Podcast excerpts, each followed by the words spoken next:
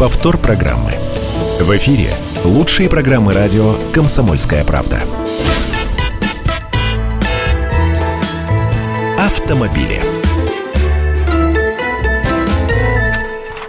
Итак, мы приветствуем нашу радиоаудиторию и продолжаем обсуждать не только важные события дня, но и автоновости. Именно поэтому в студии автоэксперт «Комсомольской правды» Андрей Гречаник. Всех приветствую. Что происходит с ценой на бензин? А, итак, смотрю сначала на цену на нефть марки Brent. Эти цены сегодня на торгах упали ниже 81 доллара за баррель впервые за 5 лет. Ну и при этом, как мы понимаем, на автозаправках России происходят прям противоположные события, а именно цена бензина начинает расти. В чем суть происходящего?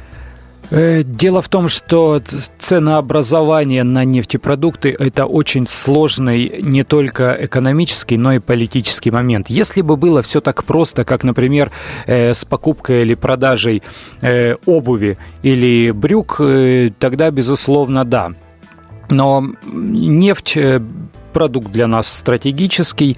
Цены на нефть – это дело не только крупной макроэкономики, но и крупной политики, а цена на бензин на автозаправочных станциях, где мы покупаем себе топливо, чтобы ехать дальше, это совсем другая история. Нефтяные компании э, имеют собственное ценообразование. Э, в стоимости каждого литра бензина заложена громадная доля различного рода обязательных государственных платежей, всякого рода э, акцизов, э, пошлин и так далее.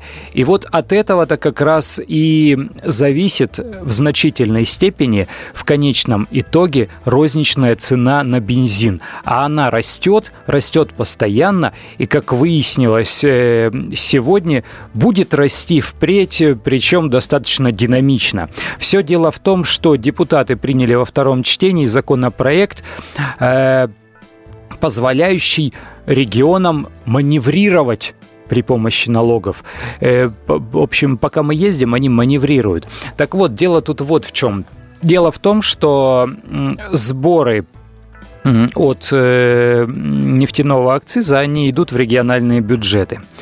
Какое-то время назад у нас, э, как вы все помните, продавался бензин, черт знает какого качества. Э, когда его пытались стандартизировать, э, он доходил до уровня Евро-2, потом Евро-3 законодательно определили сроки перехода на более высокие стандарты качества топлива.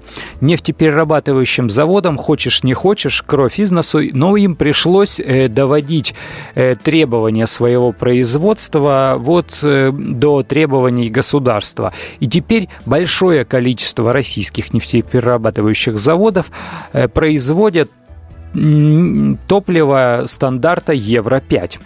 Раньше для того, чтобы регулировать э, этот вопрос и для того, чтобы подхлестывать руководство э, нефтяных компаний и нефтеперерабатывающих заводов, э, акциз таким образом изменяли, чтобы росли акцизные платежи на менее качественное топливо, но немножко были пониже в долях относительно платежи на топливо более высокого качества, чтобы э, нефтепроизводители стремились э, перевооружить свой завод, производить топливо более высокого качества. Оно и продается по более высокой цене, и акциз приходится меньше платить. Это было экономически выгодно. Но сейчас нефтеперерабатывающие компании перевооружили свои заводы, и многие нефте НПЗ гонят бензин стандарта Евро-5. Э, акцизов стало меньше, губернаторы областей, э, краев э, стали возмущаться. Как это так? У нас упали вот, вот эти вот деньги, поступления mm-hmm. в бюджет.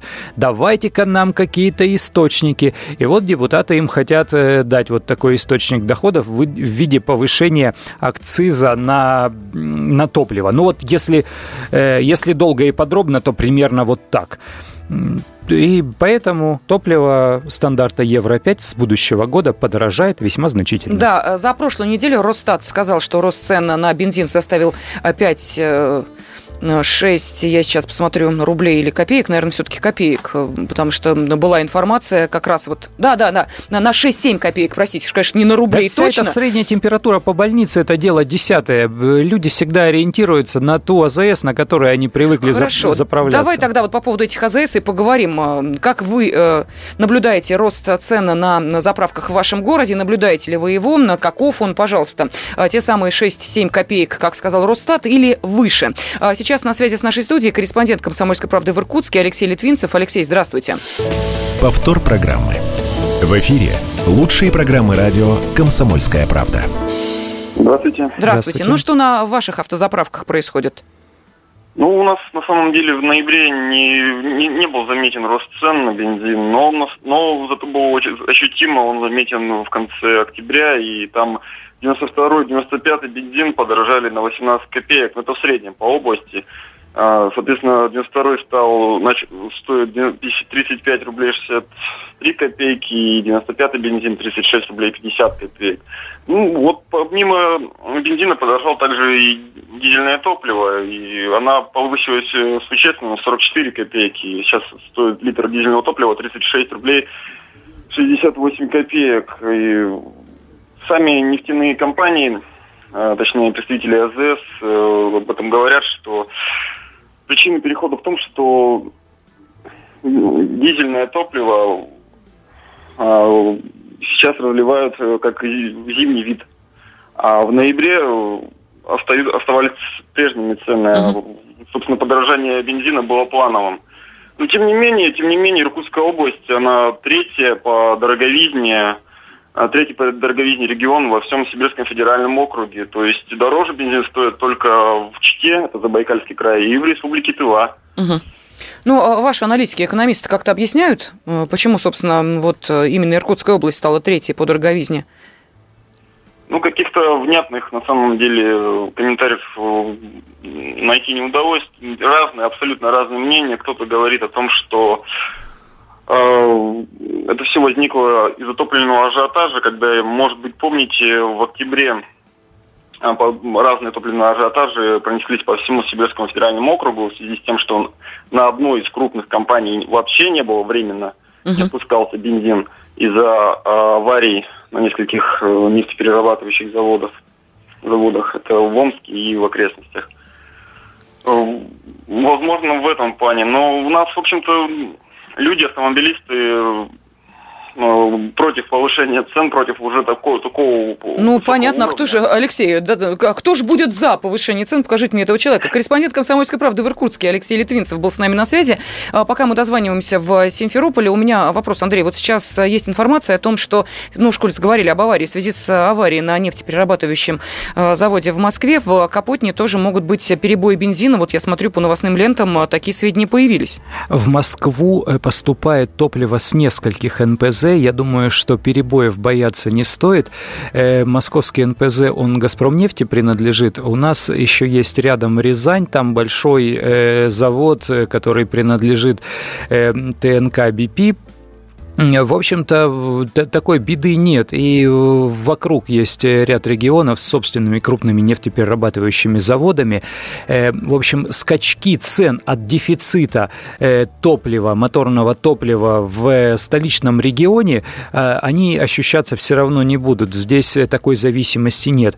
Вот в удаленных регионах, особенно там, где на АЗС долго и дорого вести бензовозами вот это самое топливо, топлива на расстояние там в сотни э, километров, там действительно сказывается все, особенно если есть один какой-нибудь крупный региональный склад, который принадлежит одной крупной компании, как только у нее появляются какие-то проблемы, перебои, значит проблемы перебои возникают на всех сетях автозаправочных станциях, как э, фирменных, так и э, мелких каких-то частных. Ну, а мы говорим о том, что стоимость бензина растет, а вот есть все-таки у нас города и населенные пункты, где стоимость бензина, не удивляйтесь, снижается. Это у нас в Крыму происходит, но судя по той информации, а которая у нас там удивляться? Есть. На Украине были высокие вот, цены да, на ну, топливо. Андрей, ну это понятно. Ну, как раз, э, я как раз хотела спросить Сергея Гуленко, редактора «Комсомольской правды» Симферополя, на какую цену сначала вот при переходе на российский рубль им приходилось платить